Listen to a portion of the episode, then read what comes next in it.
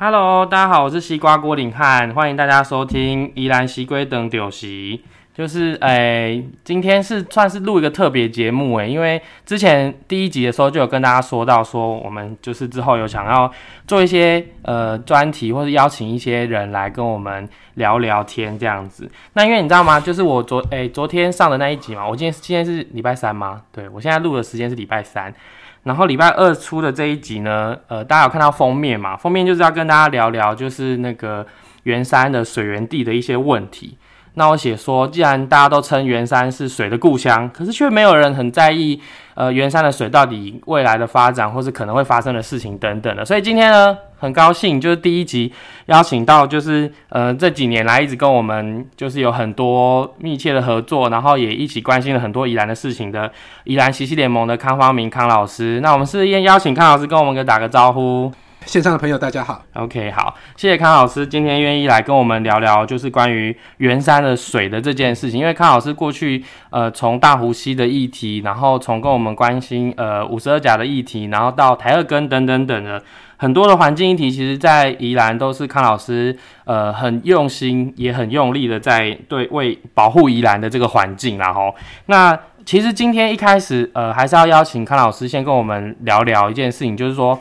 我们上礼拜在呃台北开了一场记者会嘛，然后这场记者会主要是要跟大家就是希望诉求哦，就是说我们宜兰的二十二万人的这个用水的问题，是不是会面临到开发、农地重化等等的这些的危机啦？好，那我们是不是先邀请康老师跟我们稍微简单的来分享一下，就是关于这个为什么上礼拜会开这场记者会的原因，这样子。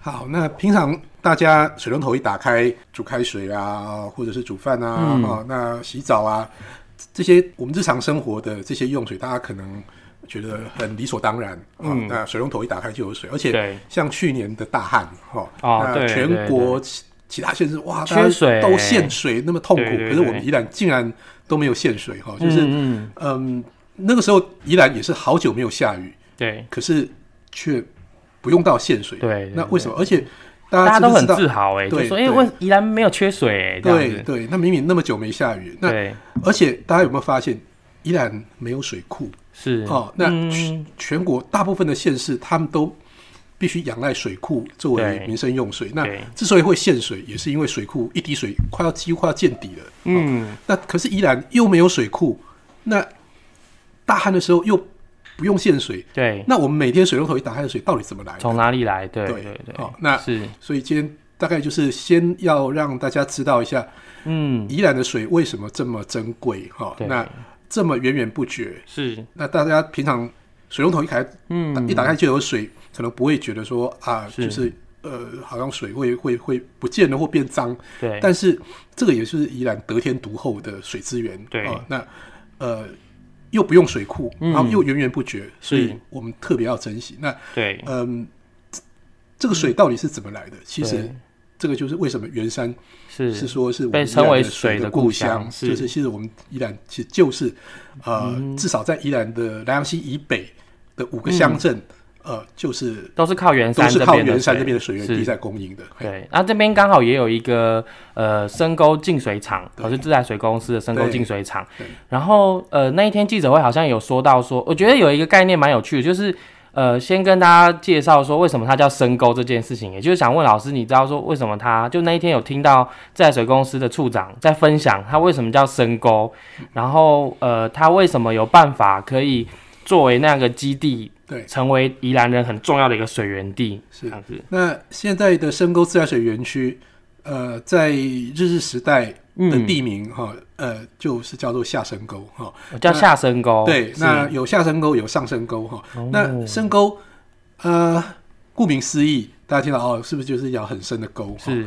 那是不是以前在这个地方有一条很深的沟？啊，那的确是哈，的确是 是。那以我们现在嗯。看，假设大家有看 Google 地图的话哈，是。那呃，大家如果稍微去划一下那个地图，嗯。就会发现说，我们的深沟自来水园区周嗯边的确是有几条呃比较大的那种，嗯。好像是水圳的这种水是哈，就直接流到深沟自来水园区里面来。对对对，哦那大家就是在水在园区的算是后面一点的旁边，就是在特别是在接近金车哦金车工厂那个地方哈，就有好几条，是。嗯，就是比较大的这种水圳哈，嗯然后还有就是在金车兰园哈，嗯。就是在我们叫真相哈，真相那个地方也有几条，也有一条很大条的水圳，嗯。那一共有三条比较大的这种水圳，就直接流到深沟自来水园区里面来啊。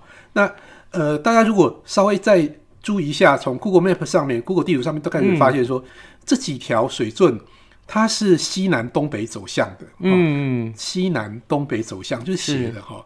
那可是大家如果再稍微留意一下，你会发现说，诶，它如果是一条一般我们所认知、所知道的溪流的话，是那怎么会是西南东北走向呢？是，因为我们的西北边才是是雪山山脉啊。对对，所以它感觉是从下往上，对，感觉是逆流而上的感觉，对，哦就是它如果是正常的溪流的话，它是不是应该从雪山山脉，应该是从从从北边嗯。或者从西北边流下来？对对对，可是这些水圳都是从西南边，那西南边又没有山啊，因为西南边再下去就是莱阳溪啦。对，老师有没有我们讲个比较明确的地理位置？就是假设西南边可能会是靠近哪里？就是就是有没有？莱阳溪哦，就是往、嗯。往那个玉兰往大同那边哦，就是我们走台西省道，是。每次要要到太平山，对对对，哦一定要走的那一条一，定要走的那条路哈、就是在那个附近，嗯呃，我们走走走就会碰到南阳溪嘛哈、对那走没再过没多久都会碰到几个比较大的桥啊，什么太雅大桥、牛斗大桥啊这些哈。那还没到还没到玉兰的时候，呃，反正反正大家所以那边算是西南边。对，就是然后往往东北的话，就是呃往宜兰平原、宜兰对市这个方向，市是。圆山都是往东北，东北是。那所以西南边这边、嗯。其实就是莱阳溪嘛，哈。那莱阳溪从莱阳溪这边，嗯，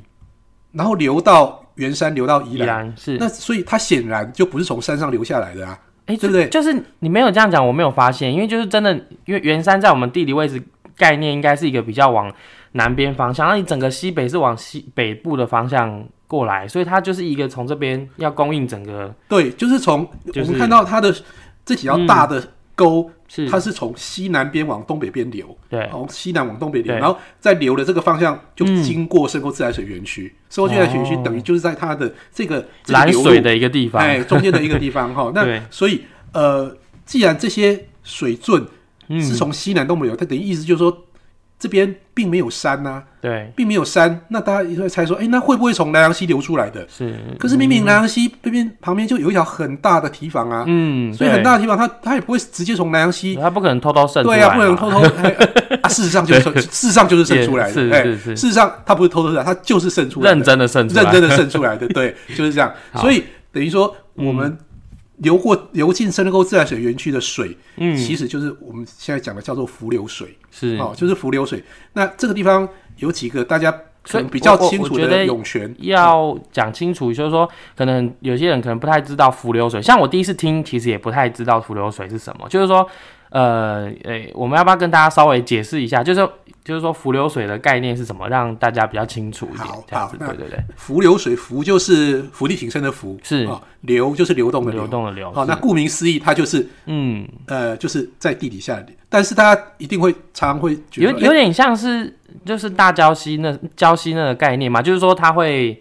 呃，对一半突然不见了，一半突然不见就是因为我以前读慧灯的时候，然后我就看后面一条溪，就会想说，哎、怎么水到一半就不见了？对对就是那个概念。那大家会不会觉得说，哎、对这浮流水是不是一般大家知道什么？是不是地下水？是，好，是浮流水跟地下水又有什么不一样？是它既然都在地下，对，好，那呃，一般我们在学学术上面说地下水，嗯一般是指比较深的，哈，大概五十公尺以下，五十公尺以下的，那个叫是地下水。是那呃，或者是说它是在我们地底下，你知道我们地底下有几很多层，很多层哈、那呃是一层一层一层，比如说我们常说啊家里的水井哈，是。或者是呃在田里面打一个水井，那个水井要一直往下打，是。就是它要往下打，它要呃穿过那个我们地底下很多层，它要嗯。一层一层中间就是有一个不透水层，是。哦、它要穿过那个不透水层。才是能够到哦，不透水层的下面，才算是地那才是地下水，要井水，是要深井水。可是浮流水不是，浮流水大概就是在地面以下大概十公尺以内，对它等于说就在十十几十几到十几公尺到二十公尺的深度顶多是这样子，然后一直到地表，嗯它水就在这里。嗯哦，所以如果说大家到到呃内城啊，到到尚德啊，或到呃深沟这一带，如果说那个地方有打水井的话，是它很浅浅浅的哈，很很浅就就有水流出来，所以我们深沟自来水园区嗯那边底地底下的水，其实水都是非常非常浅的浮流水。是是，对，所以、呃，所以从日本时代到现在，那些浮流水就被日本人，好好的把它留下来，就它保存下来，保存下来然后是。再从日本时代到现在，就在嗯上面种满了森林。好、哦。然后那个森林嗯嗯，目的就是要把它含水这件事情，对，就大家就把它想家里的滤水器好了，哈、就是滤水器哦，滤水器不是嗯，里面有很多那些过滤的材料吗？是好、那其实，在深沟自然水源区种那些树，其实就是为了要嗯。把地底下很浅的这些软砾石，以前是是溪床，是。好、这些溪床的软砾石，把它紧紧的抓住，嗯，嗯抓住以后，它就可以像滤水器一样，是。就是把上天上下下来的雨，是。就一层一层过滤，是。好、然后就变成是浮流水。那浮流水以后，就在整个园区里面，嗯。呃，就是我们知道那个水就很浅，是。所以他们从日日本时代到现在，他们一共打了五口井，嗯。这五口井都是很浅很浅的宽口井。一般我们、哦我们知道的井都是这样窄窄的哈，就是小小的，嗯像家里看到那种小小的哎可是那个井就很宽很大，嗯。很宽很大，可是它就是很浅。哦。那很浅就是等于说，只要它就是一直自己会冒上来，是，然后什么深沟自来水源区里面的水，其实就是从这些浮流水，等于是就是从这些、嗯。呃涌泉冒出来的水，是然后就在地底下缓缓的流动的这种浮流水，然后就是所以我问一个很不专业的问题，所以如果是在那宽口井，它等于还是一直在流动，对不对？是缓缓的流动。哦，对很酷哎，它因为我有去有去看过一次，一对因为因为我们就把它想象，嗯就是说，其实在，呃日治初期的时候，还没有建那道堤防的时候，嗯其实这边整个圆山其实是这种密密麻麻的这种。我们叫做变变状河，就是是密密麻麻的溪流哈。那嗯，呃，就把它想成说，以前都这边都还是溪床，都还是溪床。因为其实内城那个地方，就它现在发展了一些呃特色观光嘛，哈，然后其实就有一站是要去看那边的以前的那个旧提防，堤防，还有一个是他们的那类似像呃那个什么河运的运河的一个一个渡船头。对对对对，渡船头。所以，因为其实现在的人可能很难理解，说内城明明离海离河这么远，，对，可是为什么在这么里面已经很，它其实就在山边哦，怎么会有一条河？然后呃，据当时去他们的解说也说，这条河可以通往，就是直接通到宜兰河去。然后一直到对到大海，对，所以其实其实的确内城跟圆山这个这跟水的这个从以前到现在的关系真的是非常的呃紧密。对然后就是从就是刚才老师解释这么多，就是说我们为什么深沟这个地方有这样子的水的呃流向，不论是流向或者说它从以前日本时代所留下来的，所以等于那五口宽井是从呃日本时代就流到现在的，日日本人继续使用。对日本人凿了三口，嗯那战后国民政府又找了两口。哦，那一直到民国七十年的时候，嗯。整个南洋平原以呃西北哈，就是南洋西以北，全部都只靠这五口井。是。好，那后来当然呃人口越来越多，越来越发展，他们才从出坑溪那边再接接水过来，哦，就是出坑溪的水。是。但是平常我们喝的，当然就是说出坑溪水都稳很稳定的时候，嗯我们当然是直接出坑溪的水引下来哈。是。但是比如说，比如说台风，嗯。比嗯如说像去年的大旱，啊，嗯出坑溪水嗯，要不就没水，要不然台风的时候土石流那个水变浊了，是。好，那个水浊到说它没有办法去过滤的时候，嗯。这时候等于说出坑溪的水不能用的时候，是。又必须回到这五口浅沟井是是是，的水，所以它等于是一个等于是类似备用的对概备用。念这样子。那，但是呃，其实一年当中要用到这个备用的水几率还不小，哈，是。就是刚刚讲，除了水非常浊，或者是大旱的时候没有水，好，出坑溪如果下没有水，大雨也会，对不对？下大雨也会，然后还有一个就是每一年嗯。每一年的过年，哦过年是用水尖峰的时候，哦，那个时候为为什么过年会是 用水就家都回来，哈，哦，对所以大家都会每天一直洗澡，对 对对，然后用水，每一年过年是用水最尖峰的时候是，那个时候出空气的水也会不够用，是。这个时候一样哎。这很特别，过年是用水的高峰期，这个真的是一个对对对。很特别的事情，对哎。对好，这很值得以后再探讨。对，所以它其实非常重要，它是。不光只是占本而已，就是对。它只要是出坑溪的水稍微嗯，不能用的时候，它就必须得直接用这五口井，然后甚至说出风潜水不能用的时候，嗯这五口潜水井的水就嗯。一天供五万吨，它都供应二十万人用水，都足足有余。老师，我问一问问题，就是说以呃西北人来说，二十二万人了、一天至少要用多少吨的水？大概四万吨以内四万吨以内，对，对就差不多就是如果4万上下这样子四万上下，对，哦四万多，四万六还是多少？哎是是对，所以出坑溪本身就可以提供到这么大量的对，如果正常的，它有几个大的那个原水管是一直供应到这边来，这样。哎哦，是是，那呃，我们回到今天的主题，就是说，呃，农历重化这件事情，嗯呃，刚刚讲的农历重化为什么会是对深沟自来水园区造成这么大的影响？嗯嗯哦那大家就觉得说，哎，第一个什么叫做农地重化？哦我我跟大家就是稍微前情提要一下，就是说老师讲的这个农地重化，就是说就是刚才提到这个深沟哦净水厂、深沟自来水那个水自来水厂这件事情，它在它的旁边，对，就是内城跟上德村哦。那这个地方，因为就是呃，其实我刚才原本想说，刚才那一段结束要问一个问题，叫做就是一个前阵子很有名的东西，叫做破破破蚕。对，这其实跟就是内上重化也有有一定程度的关系嘛，哈。所以其实我想说，先先是不是邀请老师再稍微跟我们前面在前，因为我觉得这个前提要如果不够清楚，可能马上转到农地重化，我怕大家会有点错乱。所以先先刚才提到，就是说刚才在讲浮流水，那现在化破产又是另外一件事情，就但是它跟它有关系啦，哈。对，所以想要先邀请老师先跟我们分享一下破破产是什么，以及就是破破产讲完，我们再跟大家分享就是议题的部分，就是说我们怎么样，为什么农地重化对于这件事情这么呃有关联以及严重。所以我们是先邀请老师跟我们分享破破产是什么。好好，就一般我们知道，嗯，农田农田都是从一些灌溉水圳，就是是是，那这个灌溉水圳，嗯，比如说在台湾西部，它可能就是、嗯。呃，从比如大甲溪、大安溪这种很大的条溪，是是。然后再从一些大的灌溉水圳这样慢慢引出来嘛，是是，对不对？就支一变很多很多的支线线对。那在我们圆山这一带，是。这一带的农田哈，是。一般的农田，呃，也有当然有一大部分是从南洋溪引水出来，是，但是我们知道南洋溪的水其实也是这样，刚刚讲也是不是那么稳定哈，是。反而是大部分的农田灌溉的水，是。它很多是从这里的嗯那个刚刚讲泡泡产，是泡泡产为什么会有泡泡产？其实就是这一代原山这一代不光只是浮流水，还有很多很多的涌泉。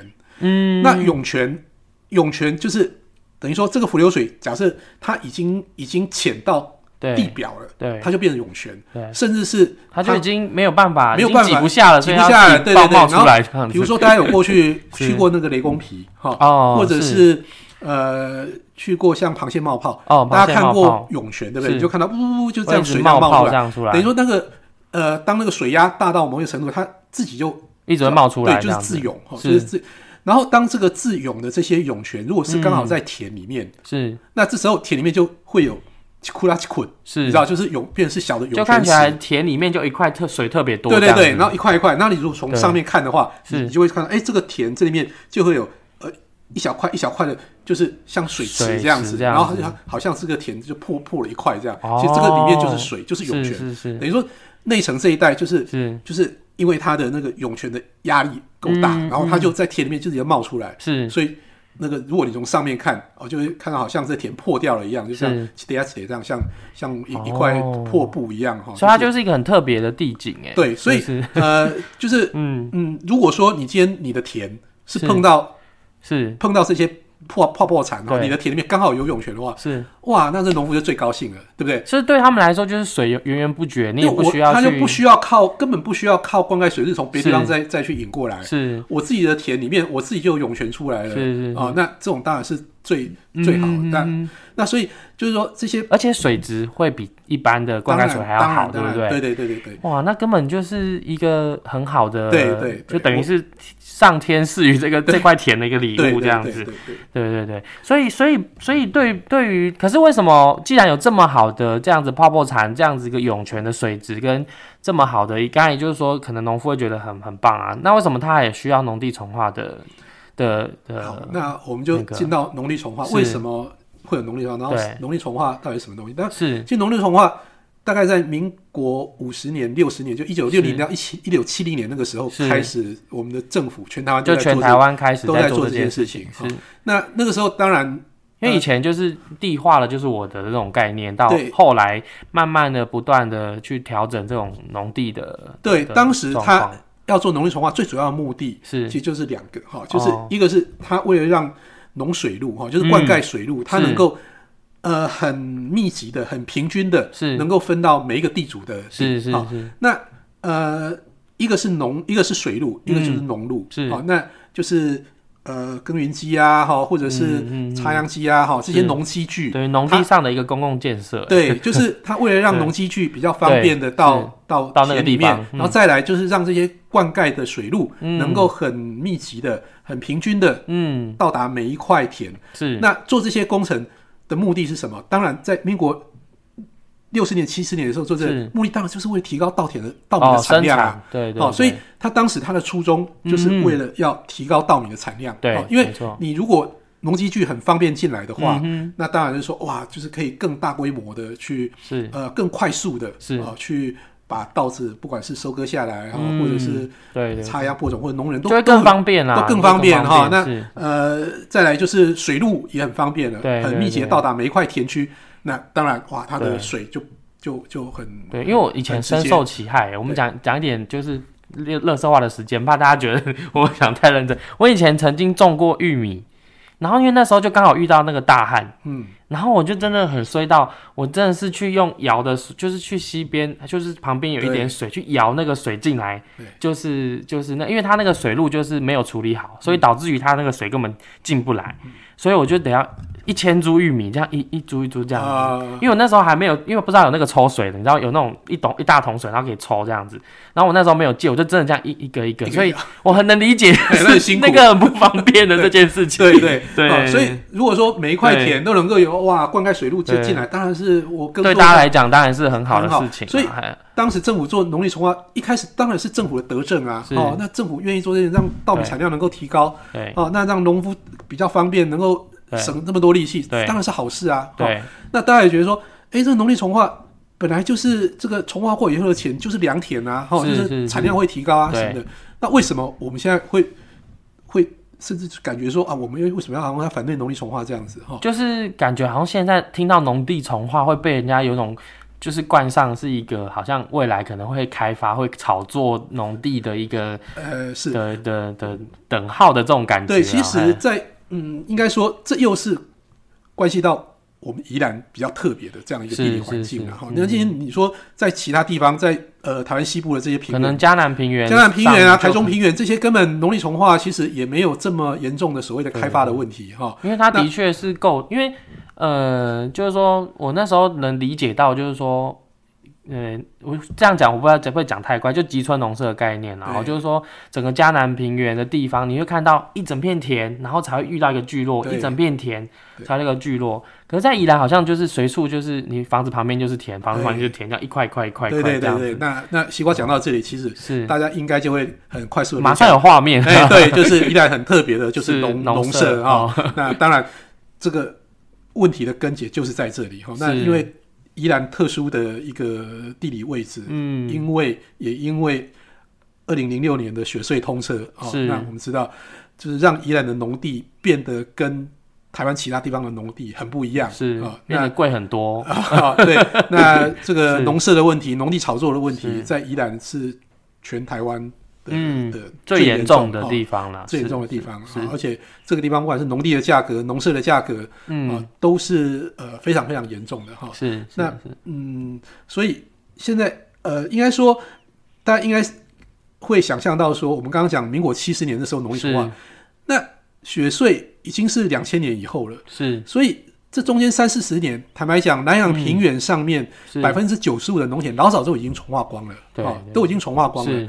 那为什么现在还有这个需求，对，为什么还会现在还会有呃，我们刚刚讲这个水源区会有这个重化的这个问题？是好那大家会觉得说，诶，那民国七十年、八十年、九十年，它不是老早就该重化了吗？嗯那为什么这个地方到现在还没重化？嗯那为什么这个地方还在炒那个重化的议题？是那也就是跟我们一开始讲的这个地方在水源区的旁边有很大的关系，这样子哈。那哦呃，就是也是因为这个地方的嗯这种水特别的敏感，因为深沟自来水园区，我们刚刚讲这些浮流水，嗯或者是流进去深沟自来水园区的这些涌泉水，嗯，那它不会只有园区里面的水，它一定是从旁边应。该是说，呃，老师你的意思是说，但是因为内城跟呃内城跟上德村村的人，他们会想要重化的原因。是你你就是说以我们的理解啊，现在包括你之前一直有提到了十六节那边的状况，就是说现在两千年后才重化的状况，感受起来并不是特别为了农农业生产嘛，是哦，那只是说，所以同样的，呃，以你的猜测，你也会觉得内内层这边、内上这边，我们就简称内上这边了哈的状况也是同理嘛？还是说，因为因为刚才呃一个转折啦，就是说。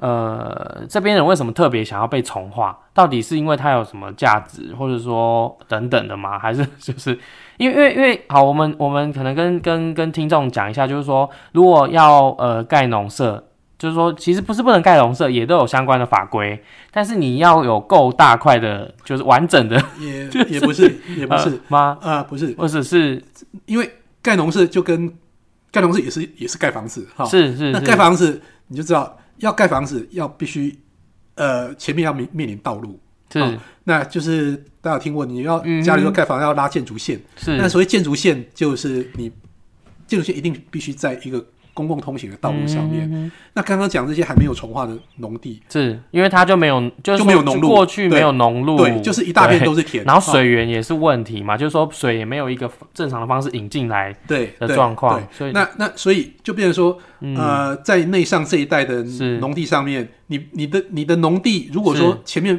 没有农路的话，是。你不是不能盖哦，是。就是就是你呃，你你的农地不是不能盖，而是你的农地必须得刚好前面有农路。可是你如果前面没有农路的话，你就算农地你有那个盖农舍的资格，是你一样拉不了建筑线，哦你也不能盖。是这样。是那好，那所以嗯、大家会想要说，那这边的地主都已经在这个地方已经住了几十年了，是那他们真的每一个人都那么想盖农舍吗？也不见得啊、那只是说他们会觉得，呃，我的地如果说、呃、有这条路可能会更有价值吗？就是说，呃，他们大家当然会看，全台湾或者说我们全宜兰百分之九十五的农地都已经重化完了，为什么只有我这个地方还没重化？还没重化哦，那还没重化的不平衡，不平衡，因为很很现实的哈。嗯那有重化的农田，是有重化的农地跟还没有重化的农地，那个嗯价格大概超两、差两到三倍。好，哦，地价农地的价格可能差两到三倍。那就是你如果重化完了以后，比如说可能嗯。呃一瓶可以到三万到四万。我我我我拿这个比喻了，哈，就是它所以没有农没，就是说，呃，你说重化完大概可以到三万四万，四万，对，那如果没有重没有重化大概一万多这样子。哦，一瓶。哎，一瓶对。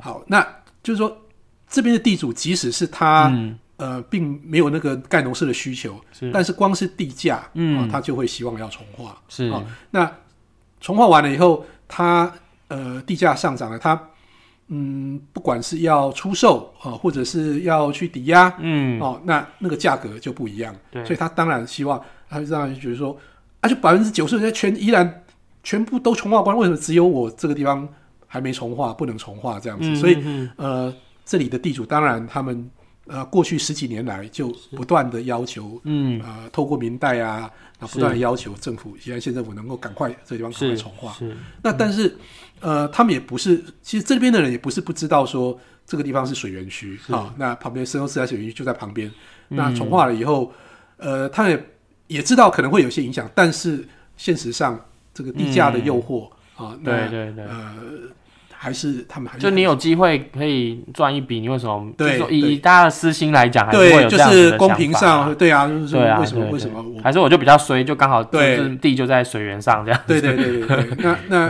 呃，所以从化的压力一直到今天为止都一直都很都还是有啦哦。对很大，对对。那地方上一直要求要重化，嗯嗯对那呃，所以呃，大家会想要说，呃，农力重化不就是为了提高产量吗？为了是让农水路更方便吗？嗯，那为什么为什么这个到底有什么不好？好、是那大家可能会想到另外一个问题，到底农力重化又为什么会去影响到水源？好是这个这个是今天最重要要跟大家分享的题目了，，那那其实就是关键的原因，其实就在我们一开始讲的，嗯因为这里的浮游水非常非常的浅。是。好那大家去想，浅到会涌出来，对，浅到会涌出来，那大家会想说，这个地方什么叫做重化？重化不就是嗯。盖农路吗？哈、是。那顶多说重化完了以后，在农地上就盖农舍嘛，哈、嗯。那盖农路，所谓农路、农水路，那不就是浅浅的，不就是对，道路的基础吗？道路的基础顶多也不过就是就是一条路啊，对就是一它的基础也不过就是一两公尺深啊。是，哦，那或者是水沟挖挖这些那个灌溉水圳，嗯，那也不过都是浅浅的啊。那到底影响有这对，么大吗？哈，那，但是就偏偏就是这么这么呃，我们刚好在水源区旁边，涌泉跟伏流水就是常常会碰到它它的地地下水位，我们讲那个地下水位是。就是已经满到了地表了，已经满到了满。到地表，所以你即使是呃一两公尺的这种道路的基础，哦，嗯。或者是呃盖房子的基础，嗯嗯哦，那个阀基我们知道盖房子要阀基嘛，对不对？是？好、那个阀基大概都是两三公尺，哦是。或者你要打桩，哦，嗯。那个桩一打下去大概就是十五六公尺这样，嗯。哦，十二公尺到十六公尺这样的是。基础，对，所以这些都会很直接的影响到这里很敏感的这些水源。这些水。就是像刚才说的，你看一场暴雨就可以对。让我们的出坑溪的这个水没有办法使用，所以我们还得要用别的备用的水来去。还有甚至是自来水园区的人嗯。都还跟我们讲。是。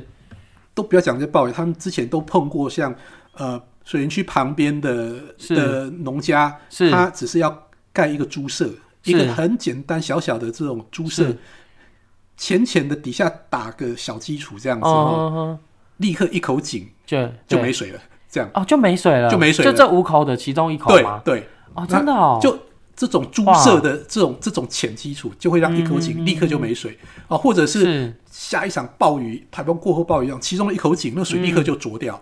是，所以就是敏感到这样。好哇那这个地方也不光只是说盖农路或是农舍这样，因为它整个农历重化，嗯呃，就跟我们比如说任何一个地方开发一样，它要整地。是什么叫整地？因为内城上的这一带，它的整个地形是有一点点坡度的，哦，就是跟礁溪十六节那个地，等于就是它在山边，山边的地不像是平原，是完全平的，它是有点坡度的。对。那它以后农历重化以后，就是要把每一块那个每一个丘块的农田整得方方整整。是。这时候它就必须去做整地，嗯。整地就是要挖田，就是要把有坡度的地方去把它整层，就是整整片都是平的，呃，就是变成好几个大阶、哦大大阶阶段这样子哈，嗯就嗯分成好几个大阶段。对。那阶段阶段中间就会有嗯。大概两三公尺的落差，落差，哎，嗯这样一个一个大阶段这样子。那这样子的一个整成大阶段，这样子的整地的行为，嗯。就会有大洼大田。那我们讲讲，哦。这里的地表水都已经这么浅了，是。那再给你两三公尺的大洼大田，是，那我们就想说，就好像说，天哪，哎，这里的比如小孩子在玩沙，对不对？然嗯。后这沙沙子上面都是这种呃浸满了水，然后你把它拿个铲子把它啪啪啪这样哇哇搅对乱搅一通，对，那这个是这个这个水还你还会不会乖乖的流到你想要流的嗯地方，嗯就流到自来水园区？它可能就它可能就不会流到自来水园区啦它可能就到处乱流，然后乱流就流到呃河流或者流到溪沟里面，然后就就流掉了。对这么很珍贵，我们讲这么珍贵的水，就这样嗯白花花的就流掉了，这样。对，对，那自来水园区的人，他们的所有的呃自来水园区的呃这些同仁，他们也非常担心。嗯，哦，那呃，所以他们也一再呼吁说，在水源区，呃，不是不能农力重化，但是你得非常非常的谨慎，是，哦，要做很好的、很很详细的一个调查跟分析对，好、怎么样确保不会影响到水源？因为我其实之前有突然想到一件事情，我觉得就是在这件事，因为我们其实去年好呃去年陈家华，因为我上礼拜有讲到，呃前几天有讲到说陈家华委员争取到了这些钱来做这个调查，对，但我其实一直觉得很纳闷的一件事情，就是说，既然宜兰没有水库，那我们应该要比其他人都还要了解宜兰自己的水脉、水路跟整个水资源的状况是如何。可是结果因为这样子才发现说，哇，原来这些东西大家都很自豪说，哦，我没有水库，我永远不会缺水这个问题。可是你却从来不知道你的水怎么来，你的水会流到哪里去，你的水会怎么流，以及你怎么做可能会影响这个水。对，然后大家就整天很沾沾自喜的，觉得自己水很多，水龙头一打开，就有白花花的水就而且水还很好喝，这样子。对，所以呃，只要大家有进去过深入自来水园区导览，那里里面的导览志工就会跟你讲，我们这边的水是多么的珍贵，这样。对哦。对对，那还有还有补充一点，不光这里的水不光只是提供我们的民生用水，还提供大概下游哈，包括宜兰市周边的农田、圆山的大概好几个村，惠好村，是。然后进士村，是。然后圆山村的这些农田，一共有两百多公顷的农田的灌溉用水，也是要靠全部都是靠这边来的。对，哇，那所以就是我们民生用水跟灌溉用水，嗯，全部都靠都要靠这边。对对，所以哦那等于是真的是非常非常大量的对，所以我们不断的呼吁，就是说政府嗯。不要为了呃可能就是短期的这种土地上面的利益哈，然后你看有可它已经被保存或者说被保留下来近百年的时间对了，对。然后结果你可能从化不用五年的时间，你可能就把整个是地方那给破坏掉了，对。对啊，那重化完了以后，大家就哇地价高了，那有人开始哇这些风光又这么漂亮，对。那就开始盖农舍。因为那个地方真的是之前，嗯，怎么说呢？能说内城的那个他们的呃地方创生做的太好吗？对。是不是社区营造做的太好，所以开始有不断呃有越来越多的民宿是，业者，或者说有人真的去那边买地住在那边也好，越来越多，对对。其实是可以看得到的。对那如果大家有去过内城，大家有没有去坐过那里的里亚卡？哦，里亚卡哦，那里亚卡 铁牛车，铁铁牛车、剔骨里亚卡嘛，哈，那他们也是用以前农村的这些特色哈，用农机的那个呃那个里亚卡跟那个剔骨啊，去把它结合起来去改装，那变成是载客人，那一一台里亚卡可以载六个人这样嘛。对对，那里亚卡大家如果有坐过的话，你们发现为什么大家对做里亚卡是觉得这么新鲜、这么有趣？因为里亚卡都是走在这种这种弯弯曲曲的这种农农路上面，那小小的农路上面一定要口口口口口口口这样子慢慢的对不对这样。那大家如果想想看，若重化了以后，整个农路变得又宽又直，那这时候是不是所有的汽车都开进来了？那开进来，那这些迪亚卡还还能不能开？对不对？对你的迪亚卡在开在这种又又笔直对又又又宽的这种这而种且而且还农路上面，而且可见以以后一定会看到一堆房子，对 对，因为其实你知道我们在做那个离亚卡，因为我我只要有朋友来伊朗，我一定会带他们去做离亚卡，因为我觉得那个真的是。因为刚好我们昨天也有讲到观光嘛，就我觉得那真的是太有特色，因为你来这边才能体验到这件事情。对对所以不管任何呃县市，甚至是呃西南的朋友来宜朗，我都会带他们去远山做。是啊可是啊是你看、哦，当我们在过程当中看到一些就是呃新盖的农舍或新盖的民宿，对那我们去那边讨论说，你看这样又挡住这个风景，又挡住那个，就会变得嗯，就是也没有，就到某一小区块特别多那种房子的时候，尤其是那种盖的漂漂亮亮，你也不会觉得它好看，你反而会喜欢那种它那种在那个呃内城比较。呃，市区一点的地方，就内城他们村比较中心的地方的那种矮房、漂亮的房子，你会觉得哇，那个很有感觉。对对可是你看到那种大房子，你可能就会觉得啊，这在台北就看得到，为什么要来宜兰？对，为了特别看它而看这样子。第一个当然就是说刚刚讲的，你对，在做里亚卡的过程，你希望看到是农田，看到农村的这种农村的这种淳朴的地形，对。然，后再来就是说，嗯。你里亚卡，你如果开在那种很宽很直的路上面，大概就没感觉啦你你没感觉，而且你大概你连坐都不想坐，因为旁边边车子就这样呼啸而过，你你坐里亚卡还有感觉，那就跟就是开里亚卡在台九线上是一样的感觉。对对对对 大家可以想象。甚至也 如果说农路变成这样子，可能里亚卡也坐不下去了，因为没有人要坐了，哦因为太对因为而且也危险啦。因为对也危险其实的确哎有时候我们在做遇到就刚好要几条大大马路要穿过去，的确是有感受到危，险。那如果说整个里亚卡的过程都是这种大马路，我看里亚卡大概也不会开。对所以这种很辛辛苦苦，过去十几年来，他们好不容易经营起来的这种农村的特色的这种这种农村的这种创生的这种旅游，对。好、那可能如果重化完了以后，内城那个地方嗯。也会担心这样子的一个农村产业的特色，哈、对就是啊这种观光那就等于那就那个就毁掉了。那那个像之前那种旧的爆华，或者像这种渡船头，是不是也会？那区域有到那边吗？呃，如果一开始他们从化也都是包括在那里，对，那后来他们把范围缩小是是是，那但是呃，整个重化还不够，还不够。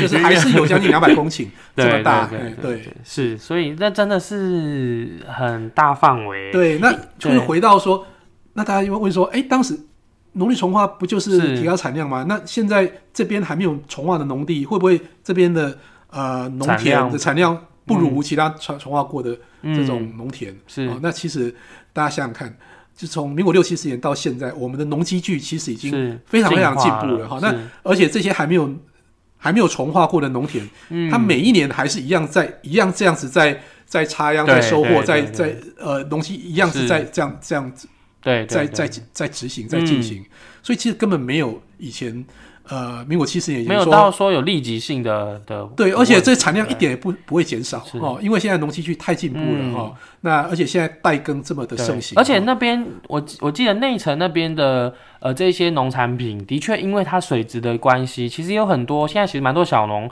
都会选择那边，因为它的水质好，所以他会把这个当做是一个噱它的头。对它的一个行销的一个特色哈，而且它的对，友善米、有机米，它可以卖到呃一一一斤可能一很高的，比一般还那种气做的还要高的价哎钱嘛。盖对高两三倍这样。因为我以前听说，就是这个地方因为呃水质这么好的原因，所以养香鱼是很大很重要的产业。就是我我之前去做那里亚卡，然后那个阿伯就会跟我说啊，这一一整笼起香鱼对，啊，其实到现在都还有对对，嗯所以八甲渔场的，就是我们大家就是来这边会去那边吃那个 吃鱼的地方嘛，所以八甲渔场的关系也是因为这里的水质他们才选择这个地方。所以大家都比较熟的，像八甲渔场，嗯，像盛阳水草，盛阳水草像现在最近这两年的早稻田是啊，那还有像花泉农场，是。这几个都是因为它的水质，所以选择如果讲讲白点，他们就靠这个水菜吃饭的。是。哎，就是哇，如果这边的水呃浊掉了，是。变少了，哦是。那这几个这种休闲农场可能也都会受到很大的冲击。哇，那真的是，既然你靠水吃饭，这些人是不是应该也要有一些态度？对，因为因为其实接下来最后一题要跟大家讨论的也是这个，就是大家就知道说这几年那个国土计划吵得很凶嘛，对哦，就大家都有不同的意见、分区等等的。那就在这个地方呢，哦，我们其实那时候发现县政府在这个地方画了一个很特别的区块，是是我们一开始完全不理解它是为什么，就是这个地方它当时给了一个名称，也不是我们很能理解，说，诶，这个地方怎么会被画成这样？它可能应该会是一个，呃，可能是应该应该要保护下来的，不会不会不论是农田，哦，或者说水源的地方，可它为什么画了一个这个呃这个名称叫做未来发展区？对对不对？它的正式名称叫未来发展区嘛，哦，对，但是据县政府的想象，他会认为这个地方未来是一个观光工厂的是是 的一个聚集地吗？还是说所有的有点像是现在那个呃那个叫什么呃龙潭那个地方那种状况嘛？就所有观光工厂都要在这边的概念。是对，所以这这个其实是不是对我们未来就是说我们谈到这农地重划，其实也有很大的影响。是那个未来发展区在整个宜兰县的国土计划里面，嗯，好像有三个还是四个哈，对，就是我记得东山有一个嘛，哎对那内城这个未来发展区，嗯，在国土计划里面的一个呃说法是说，就是预留给呃未来的产业发展是的一个区域哈。嗯那产业发展当然就县政府的角度，它当当然是要去找有地方特色嗯的这样子的区域去做产业发展哈是。那在这里呃，就刚好应该就是说大家看到就是金车吧哈。哦，那金车它不管是它现在的造酒或者它的饮料，嗯都是呃非常的有名、世界级的是哈。所以就县政府讲，他当然希望这种产业能够聚集啊。哦，哦，那所以他想说，哎，一个金车，如果说有另外的呃别的产业，类似像金车这样产业聚集，那当然会有更大的一个一个产业的发展这样的效效益嘛哈。所以我想他们的逻辑很简单，就是这样子。但是嗯，可能连政府都没有意识到说，哎，是这个刚好就是在一个这么水源这么敏感的地方。嗯那但是大家一定会问说，那金车金车为什么可以在这个地方？那那金车当然他们在这很久以前，当然就嗯远光、呃眼光独到嘛，是哈，知道说这个地方的水很好，很好哈。那所以 而且金车水源源不绝，源源不绝，对，所以金车是一个最 典型的靠水吃饭的产业嘛。哈是是这个水全应该说是全世界最便宜的水，哦，全世界水质最好的水，酿酒最便宜的水对对对，那那呃，所以源源不绝哈，是。所以呃，金车它、呃当然品质也好，形象也很好哈，所以当然县政府以政府的角度，当然希望说这样子的产业能够对啊，更聚集就是哈。A 碳那简简单来讲，县府的观点就觉得对这 A 碳级，对碳级对，然后除了金车，大家也应该都知道那个嗯。旁边还有一个叫香草菲菲，对不哦对？哈？是对，那呃，这个也是靠就大家里面很多温室植物吧，对不对？是。哦，很很漂亮啊，大家那边看这些花啦，看这些草啊，那大家可能不知道，你要要维持要养一个这么大的温室，嗯。它的用水的需求是非常惊人的哈、是。它每一天光是那些喷灌、浇灌、滴灌的水，那个水量也是非常惊人的。是。好、当然它也是因为这里又便宜又源源不绝的水，是好是。所以这如果说未来发展区呃定位在以这个地方的水资源的特色去发展的产业，嗯，那我们更要去思考说如何让这个水资源能够永续对。的被利用，哈、对就是它的抽水量必须嗯。要很安全的被确保，这样。对，而且他应该就是说，县政府如果要这样规划，他应该是要思考说，你要找来的厂商，或者你真的想发展的是怎么样子的，呃的的的的方式，才不会说对于这些水源又有影响。因为你想想看，如果说来个十家，不不用十家，五家金车就好了，那些水真的够用吗？对对对，就是老师刚才说嘛，就是一天它能是能能产出的，就是说以以呃我们现在这五口井的水，然后再加上出坑这些水，那我们一天大概可以用到多少的？一天极限啦，嗯大概可以用到多少的水？这个有现在有目前有其实这个就是为什么说去年陈椒华立委是。啊那特别要求水利署是。去做这个水文地质调调查查是。的一个目的哈。嗯。那其实他们就是希望透过详细科学的调查，嗯。能够很清楚、很明确的知道是。这个地方的安全出水量。是，好，那哦这个地方很的重要，这个应该说这个安全出水量，对，简单讲就是它的抽水量嗯。必须跟它的现在的叫做地下水的补助量是。要能够达到一个平衡。是好所以去年一整年的一个调查的结果，嗯得到的结论就是说，就目前好就是现况，就目前地下水的补助量还是高于抽水量的，所以目前都还是安全的，都还是很充足的哈。是但是我们不知道，如果全面农力重化以后，是或者是盖了很多公共工厂以后，这个地方的水到底还还安不安全？还能不能安全？哈，那，这个是我们其实就最关注的，就是就是这样。对，所以这真的是一个很大很大的危机，就在前面呢，就是。因为呃，其实大家都很难理解，就是我上一集也有跟大家分享到说，陈教委员为什么来到宜兰之后喝到喝一口，他就是这样子，就是也没有也没有处理过，就直接把那个内层那边就是净水厂那边的水就捞起来喝，他能够有这么大的反应，也是因为他真的觉得宜兰的水真的应该要保存下来，因为你知道就是在中南部那个地方，你要喝到一口。呃，就是这么好喝的生水，就是它连处理过可能都不一定有都不如办法这么好喝。对，对对，所以这就是一个呃，我们宜兰的，就是上天给宜兰的一个很很重要的一个礼物。你是不是应该要好好思考，说我们怎么把它呃保护下来？你看日本人很有远见嘛，对哦，就是呃，他愿意把这个地方用这样的方式然后保存，甚至加强它的对的保存跟保护。可是我们不是，我们在想的事情怎么样是啊，反正呃，我挖挖我挖一点，重整一点没有关系啦，我只是盖一个猪舍，可能也不会影响啊。殊不知，盖弄一个猪舍就有这么大对。就我听到，就是其实，在听康老师分享之前，在听康老师分享这个时候，我也是蛮讶异，怎么会弄一个小小的东西，就可能造成一口井的的的问题？可见就是说。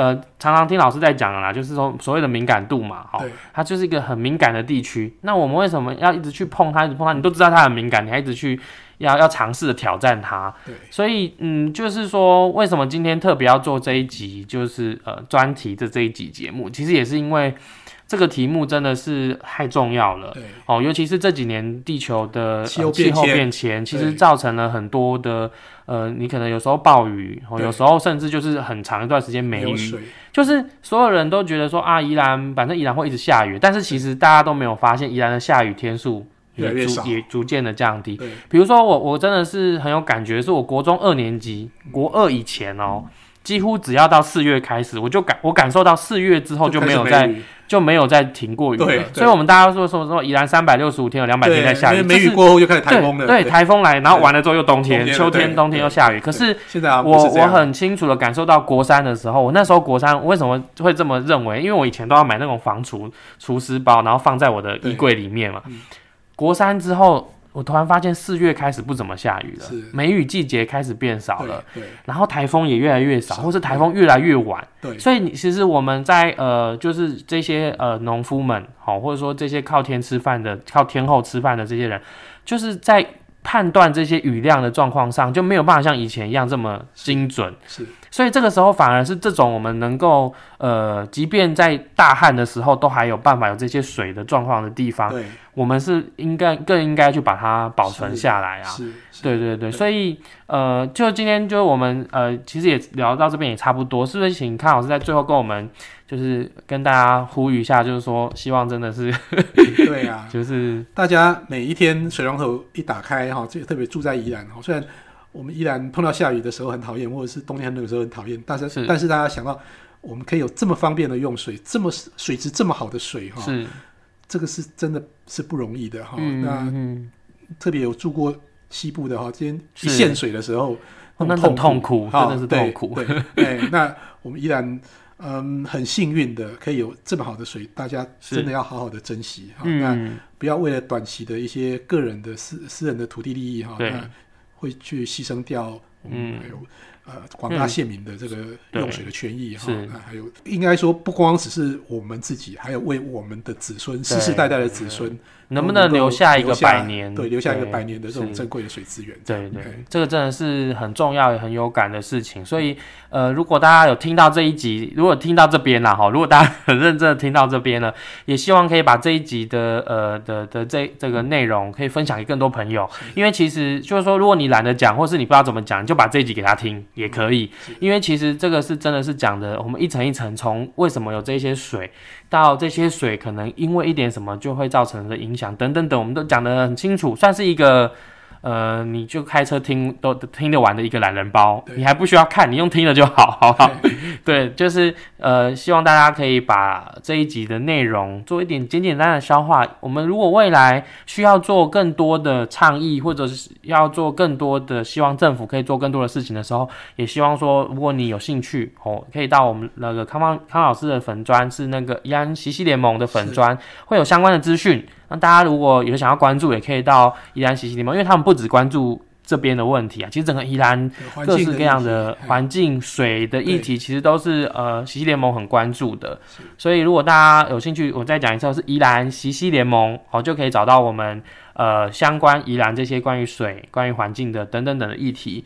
对对，所以希望大家我们就一起共同来守护这个很棒的地方，这样子。好，那这一集就感谢康老师跟我们分享这么多呃议题，谢谢康老师，也谢谢大家收听，谢。谢谢